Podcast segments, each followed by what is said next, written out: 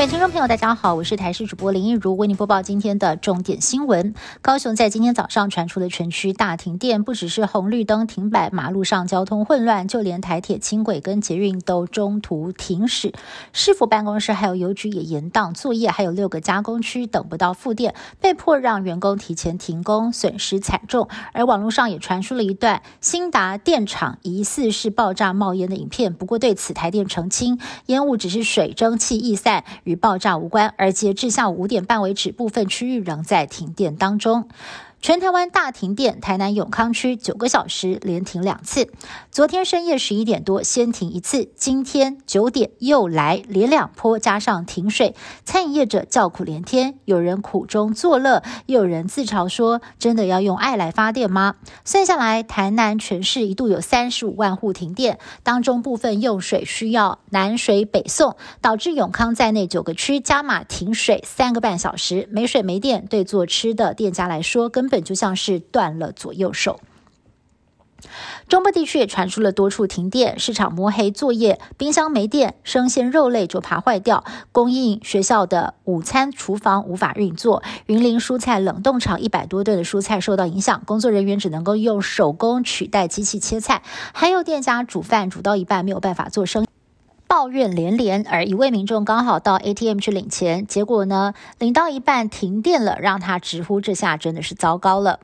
而彰化则是有工厂停摆，生产线根本没有办法运作；苗栗有诊所，电梯没电，轮椅得用扛的老人家只能够由家人搀扶上下楼梯。俄国挥军入侵乌克兰超过一个星期了，首要的战略目标就是首都基辅，不过到现在呢，还没有办法攻下。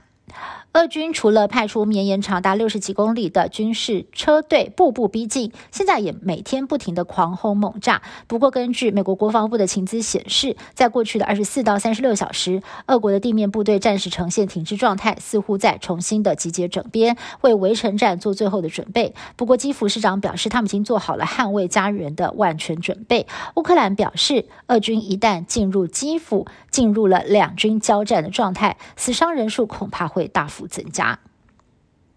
俄罗斯攻打乌克兰，乌克兰总统泽伦斯基宣布成立外籍人士组成的国际军团，希望邀请外国人共同抵御俄军的入侵。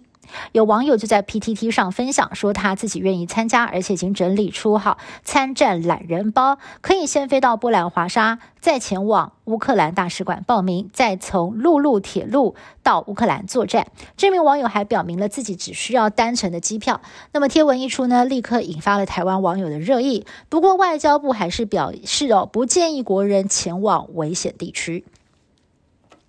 俄罗斯总统普京的好骂己，白俄罗斯总统卢卡申科一号在国安会议当中秀出了一张进攻路线图，疑似让普京入侵乌克兰的作战计划曝光了。普京的下一步行动恐怕呢是要入侵乌克兰的邻国摩尔多瓦，由白俄罗斯借道给俄军入侵。英国、日本、欧盟跟美国也宣布对白俄罗斯实施经济制裁。以上新闻是由台视新闻部制作，感谢您的收听。更多新闻内容，请您持续锁定台视各界新闻以及台视新闻 YouTube 频道。